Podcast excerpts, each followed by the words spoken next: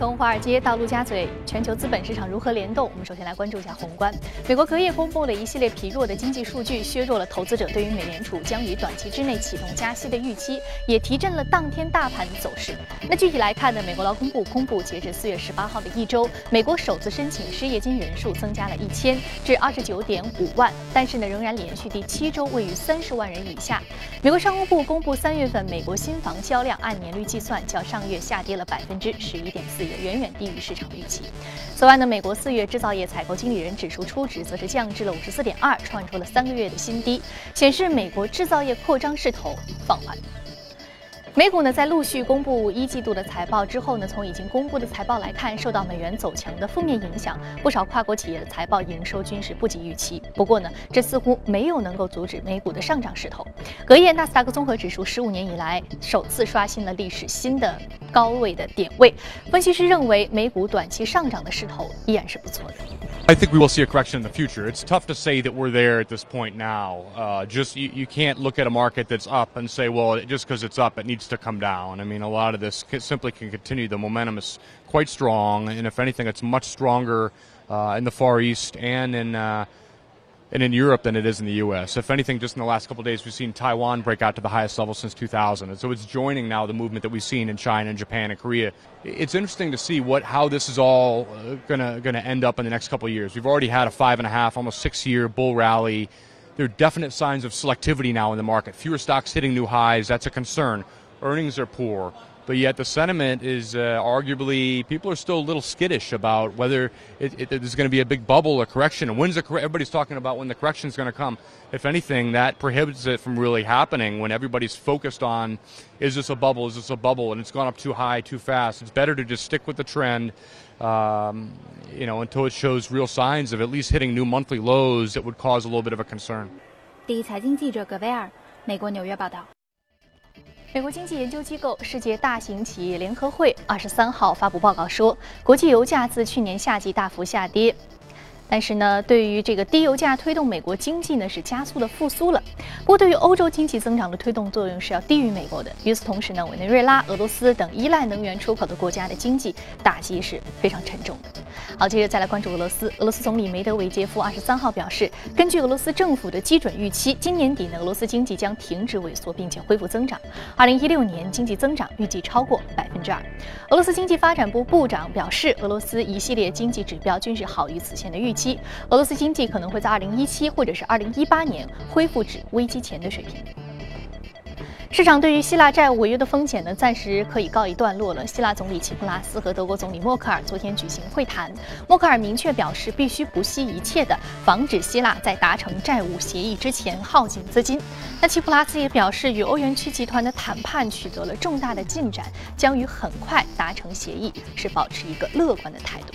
好，刚刚我们纵览完了宏观方面的消息啊，我们看到呢，因为一系列比较好的经济数据和财报的公布，因此呢，美股三大指数呢是一个比较乐观的一个状态。我们看一下昨天啊，收盘果然是全线上涨，道琼斯工业平均指数上涨了百分之零点一一，纳斯达克综合指数的上涨幅度是百分之零点四一，那么标普五百指数的上涨幅度呢是百分之零点二四。那么在这样的一个状态之下呢，我们看到纳斯达克综合指数是创出了一个啊非常重要的历史高位，我们看到它站到了五千点以上，达到了五。千零五十六点零六点，我们记得五千点其实是当时互联网泡沫的时候纳斯达克指数的一个高点。那现在呢，已经达到了十五年以前的，甚至比十五年以前还要再高。好，我们看到再来关注到的是中概股方面，中概股呢表现继续强劲，周四收盘多数上涨，五只股票涨幅超过百分之六。中概互联网加地产的板块呢成为了领头羊，易居中国暴涨百分之十二点五，乐居上涨百分之九点九三，搜房上涨百分之九点五。此外呢，太阳能板块几乎。是全线上涨，网络教育板块继续走高。好，接着我们再来关注一下隔夜华尔街有哪些机构有最新的观点。我们来听一下第一财经驻纽约记者葛维尔在收盘之后给我们发回的报道。早上主持人，隔夜纳指事隔十五年终于打破了在两千年三月十号互联网泡沫时创下的五千零四十八点六二点的收盘记录。和十五年前相比，科技股占纳指的比重已经从百分之六十五下跌到了百分之四十三。而其中最重要的个股之一，苹果的股价今年以来的涨幅达到百分之十八，去年的涨幅更是达到百分之七十五。而在 Apple Watch 正式发售前夜，苹果股价再度上涨超过百分之一。此外，生物科技板块的大涨也是推动此轮纳指飙升的幕后功臣。而在企业财报方面，卡特彼勒公布财报上季度盈利和营收均好于预期。公司 CEO 在接受 CNBC 专访时却表示，上季度的亮眼成绩不可复制。卡特彼勒上调全年的盈利预期，但维持营收展望不变。除此之外，公布财报的三 M、通用汽车和百事可乐营收却都均不及预期。三家公司也都同时提到了美元走强和汇率波动对企业业绩的负面影响。主持人，非常感谢格威尔。好，从华尔街到陆家嘴，那在一开始呢，刚刚我们说到，这个有关于这个纳斯达克综合指数创出一个历史新高，同时呢，中概股呢也是在一系列资金的推动之下，也有一波比较好的涨幅。好，那在节目的过程当中，我们将重点来说一说值得关注的个股和板块分别是什么。好，马上进入到今天的节目。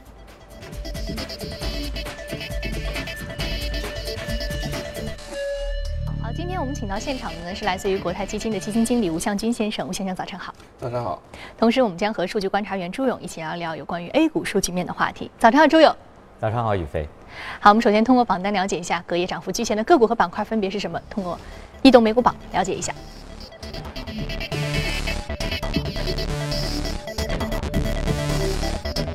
钢铁、工业金属与矿物、黄金、白银、医疗信息服务、油气设备与服务是领涨的板块。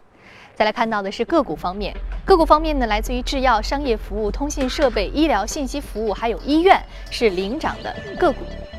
好，我们来看一下，今天呢，在这个个股当中呢，Mediate 这只来自于医疗信息服务行业的个股，上涨幅度是百分之二十点七三，目前价格呢是五十七点五四美元每股。嗯，我们看到它隔夜有一个涨幅啊。那现在正是财报季，这家公司有没有公布财报？这家公司的上涨呢，也是因由于财报引起的。昨天呃，它是财报超预期。呃，每次呢，呃，我到这个节目来呢，总是想聊一些呃海外的跟国内不同的一些呃新的商业模式啊、新的技术啊、新的产品啊这些，给大家有一些借鉴的意意义。那么这个公司呢，也是一个很有意思的公司了。呃，虽然我们看到啊，A 股也有很多的这种呃医疗信息的这种呃呃呃股票的啊，也有也有不少的，而且相当的火。那么这个公司也是做医疗信息的，但是它医疗信息里边做的是比较高大上的医疗信息的。那么呃，我们知道医疗信息里边有很多就是医院里的这些信息平台啊，这是医疗信息的第一步。那么这个公司也做这些东西，但是它主要的产品呢是用于做临床医疗实验的。我们知道美国是做这个治新药的大国啊，全球很呃大部分的新药都是在美国做的。那做新药的最后一步呢，就是临床实验。临床实验是可以说是整个制药啊行业这个研发成本最大的一块，或者绝大部分都在这里边的。那么这个公司呢，做的就是呃在最后这个阶段叫临床实验的这些信息采集啊、信息分析啊各方面的这种呃这个软件的这样这样的。呃，提供商，而且比较大的，这个公司也算一个呃非常有意思的公司。它是呃在九九年的时候呢，是有两个二二十多岁的年轻人，啊，就是自己创业了，一直到现在呢，已经达到了三十多亿美金的市值，相当不错。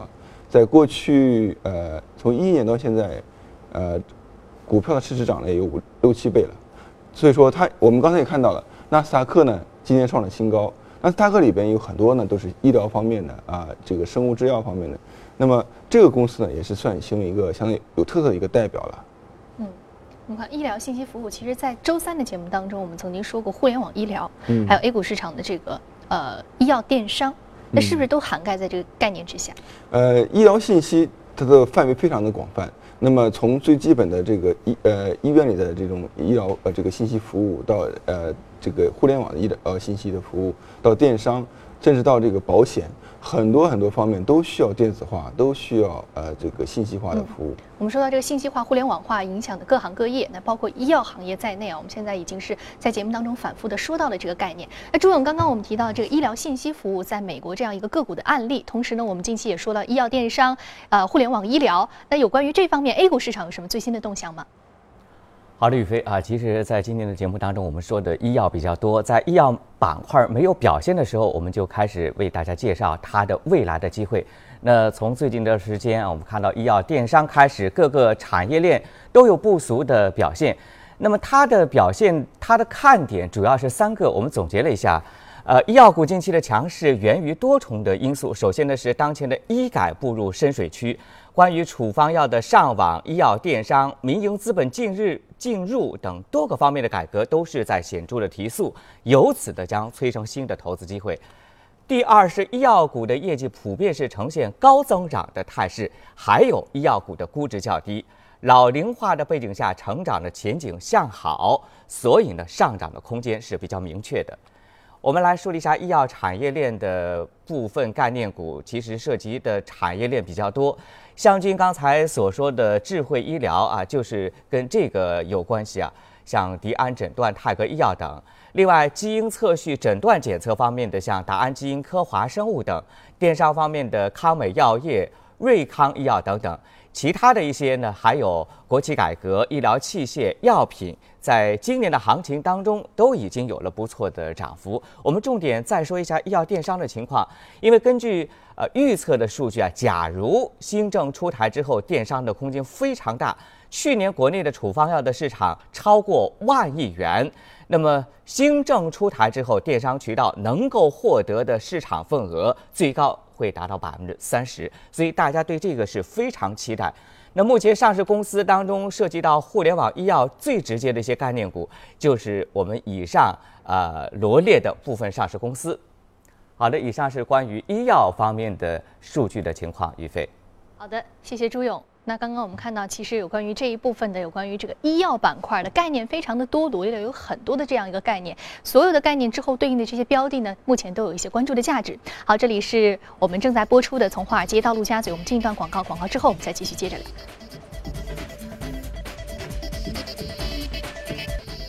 欢迎回来，这里是正在播出的《从华尔街到陆家嘴》。接下来我们来了一组最新的全球公司资讯。首先来关注一下美股财报季，微软公布上一季度实现每股利润是零点六一美元，实现营收二百一十七亿美元，均是好于预期。跟其他的一些美国大型国际公司一样，微软也表示美元走强导致其营收增长率下降。此外呢，Google 表示上一季度实现营收增长百分之十二至一百七十三亿美元，不如市场预期。Amazon 呢则是公布了一季度收入二百二十七点二亿美元，高于预。财报公布之后，Amazon 股价反弹，盘后上涨将近百分之七。Apple Watch 今天起可以在东京、伦敦、洛杉矶、柏林、米兰和巴黎。指定的高端时尚店购买了，苹果公司自己的专卖店呢，则要到六月份才开始发售。那此前呢，预定了这款智能手表的用户，可能也要等到五月份才能够拿到。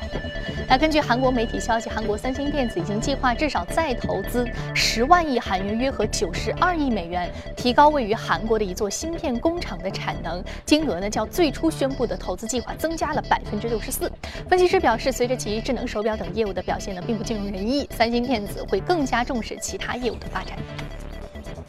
国内十七家大型旅行社发表声明称，停止向途牛旅游网提供二零一五年七月十五号发出的旅游产品的产品。那途牛旅游网呢，决定即日起下线众信旅游全部产品。受到这样一个消息影响，途牛在美国上市的股票重挫百分之四点六九，盘中最大跌幅一度超过百分之十八。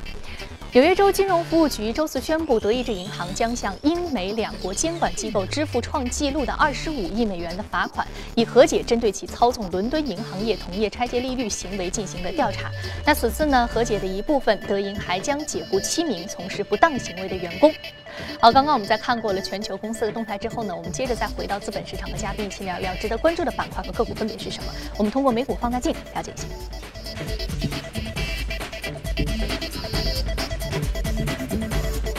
也是孩之宝。海之宝是来自于玩具板块的。我们说到变形金刚的各类周边产品呢，都是这家公司所出产的。另外，我们将说的是一个特种金属的个股啊。我们最近这个金属行业、有色金属行业也是我们今天关注的另外一个板块。我们先说说海之宝啊，海之宝玩具行业的这一只龙头个股啊。我们知道，从变形金刚的这个本身，从最早开始，变形金刚先推出这个产品、这个玩具，然后为了能够推广变形金刚，所以它出产了一系列的卡通片。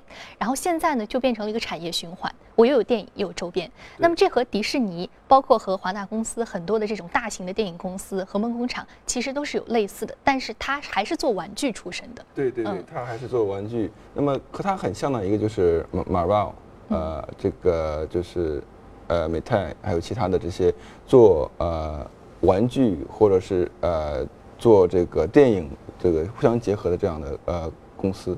那么呃海之宝呢，我们主要知道它是变形金刚。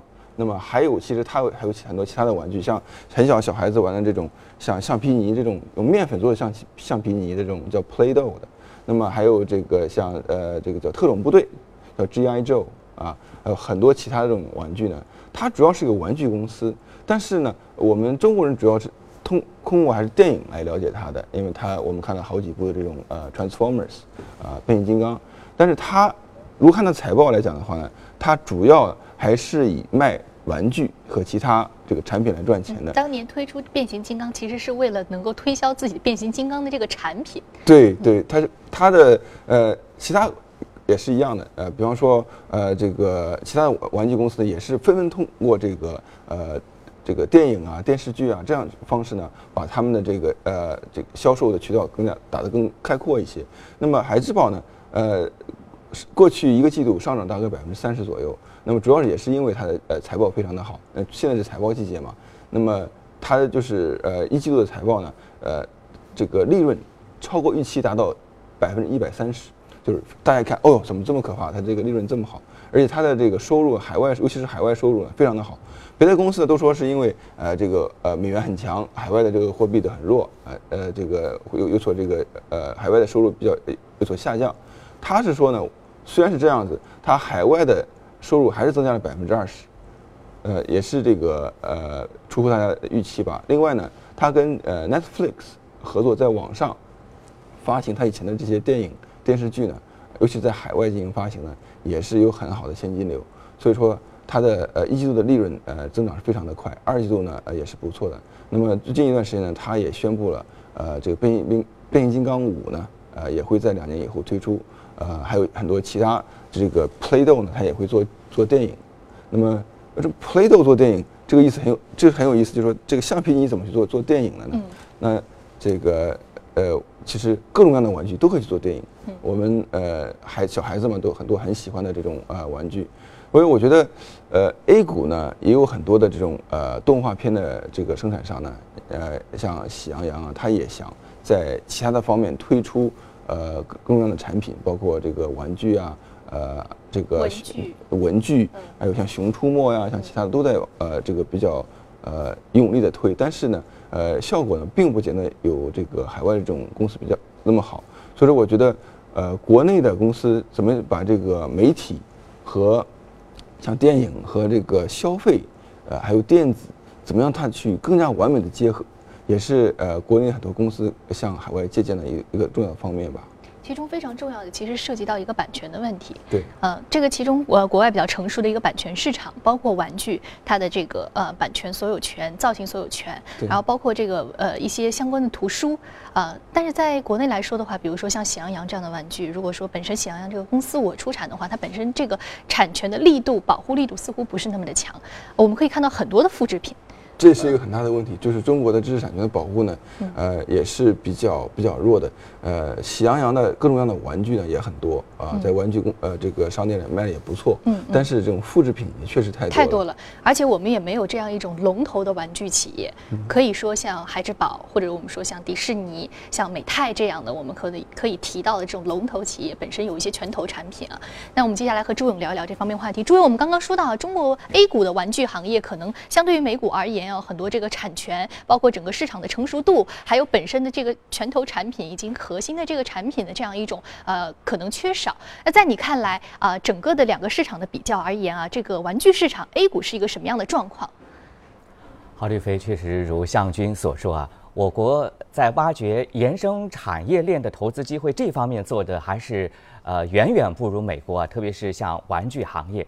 不过现在我也是看到了一些苗头啊，比如说刚刚在上海，呃开幕的历史博物馆，我就发现了很多的呃衍生产品，包括就玩具啊、动物玩具，非常的多，就是跟历史博物馆非常贴合的。另外呢，我们发现迪士尼马上就要开了，那么很多跟迪士尼有关的玩具啊，也会呃跟我们一些生产玩具的上市公司直接的相关，这些都是机会。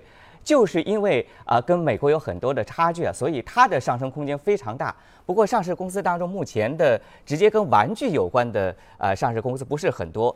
我们罗列了一下，像群星玩具、奇星文具、华为股份、奥飞动漫。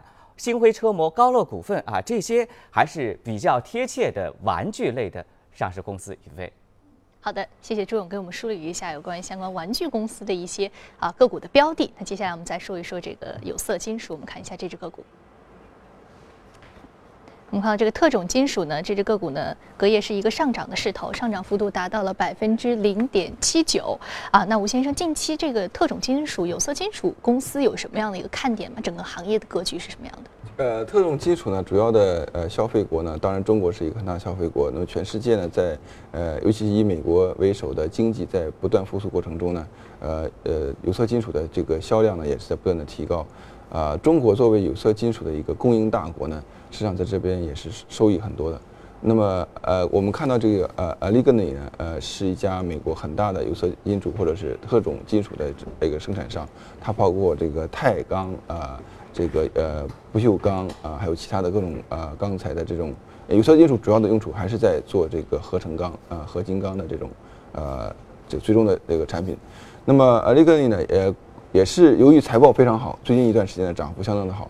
呃，它的呃。这个财在财报中说呢，它的呃高端的这个特种钢材的价格呢，在上个季度上涨百分之十五。那这个对中国的呃有色金属这个出口企业呢是非常的呃好的消息。另外一个呢，就是说他也提到了，尤其提到了中国，呃，中国以前是有色金属原料的这个生产商很大的，呃，但是呃最近一段时间看来呢，或最近几年来看来呢，中国的这个呃成品生产。就是最终的这个呃特殊钢材的呃出口呢，也是在大幅度的呃提高。这跟中国的这个产业链升级，还有呃中国呃鼓励出口啊，这呃应这个更多的退税有很大的关系。那么中国的呃产业要不断的做大做强，那么呃在这种基础产业当中呢，有很多可做的地方。嗯，我们看这个基础产业，您主要是指哪一些方面？基础产业呢，就是呃像这种呃。呃，金属冶炼啊，呃，这个机械制造啊，呃，这个这些呃，以前呢，我们说旧的呃，econ old economy 呃这部分，呃，其实也有很多高精尖的东西在里边，我们也在不断的学习。像中国现在呃，钢材生产呃，虽虽然在过去几年呢，这个总的产量呃的增速在不断下降，但是质量在不断的提高。像比方说这个汽车用的钢材，像啊造船用的钢材，以前呢我们进口非常的多，现在进口的比例在逐年下降，国产的比例上升非常的快，这也是我们的产业升级的一个很重要的一个标志。嗯，所以说我们产业升级重要的标志是能不能将这个基础演练的这一部分能够把它做大做强啊。本身我们是一个产量的大国，但是本身这个基础设施怎么样去提升？对质量。的呃不断的提高，还有我们这个构成的不断的改善，都是很重要的。嗯，那这方面的产业升级呢？其实我们从原本粗放型的这样一种产量大国，能成为一个制造大国，或者说加工冶炼大国啊，是一个非常重要的一个转型的一个呃切入点。那朱总，刚刚我们聊了一下有关于这个特种金属行业材料，目前的一个状况就是说我们要把这个基础冶炼这一部分做得更好。那在你看来还有什么行业的更新吗？啊，我觉得 A 股的投资机会还是非常大啊。昨天我们看到美股市场当中行业的涨幅榜排在前三位的都是跟有色有关啊。那 A 股市场昨天也出现了呃难得的眉飞色舞的行情。我们得说一下这个投资的逻辑，主要是因为今年以来我们发现像煤炭、像有色这样的一些行业明显是滞涨，而且昨天正好有一条对于有色行业重磅的消息啊，是关于小金属特别受益。我们来看一下这条消息。经过国务院批准，调整部分产品的出口关税，取消钢铁颗粒粉末、稀土、钨、钼等产品的出口关税。另外呢，对铝加工材等产品的出口实施零税率调整，从五月一号起就开始实施。我们来看一下，呃，调整之前的出口关税，像稀土、钨、铁、钼都是达到百分之二十以上的这样一个关税。那么之前关税的征收主要是出于保护国内稀有金属的目的，但是在 WTO 败诉之后，这一次的调整被认为是无奈之举。但是调整对于这些相关的行业，呃，有非常大的利好的驱动。我们看到我国产量居前的小金属钨。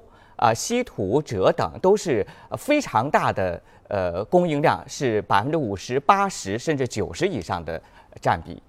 这是我们梳理的部分小金属概念，涉及到钨、钼、锗等，在昨天的盘面当中都是有明显的集体的异动。我们重点说一下稀土方面的啊一些数据面的情况。之前我们也有给大家介绍过稀土的六大集团的整合，另外它的价格的提升的预期。呃，目前稀土价格已经获得底部的支撑，市场的环境也是逐步的转好。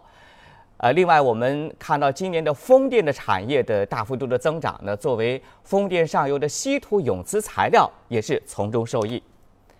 我国稀土的储量的占比及供应量，我国稀土的供应量世界占比高达百分之八十。这次的关税取消，在一定程度上会缓解国内供应过剩的压力，促使行情得到好转。来看一下稀土的概念股，涉及的是中重稀土、其他的稀土标的，另外呢还有存在传导机会的磁材类的个股。好的，宇飞。嗯，好的，谢谢朱勇。好，非常感谢两位嘉宾的精彩解读啊！这里是正在播出的《从华尔街到陆家嘴》。那有关节目的内容的具体的一些方面呢，您可以扫描屏幕右下方的第一财经二维码，了解刚刚我们所讨论过的相关的板块和个股。此外呢，您还可以登录荔枝和喜马拉雅电台，搜索“第一财经”进行收听。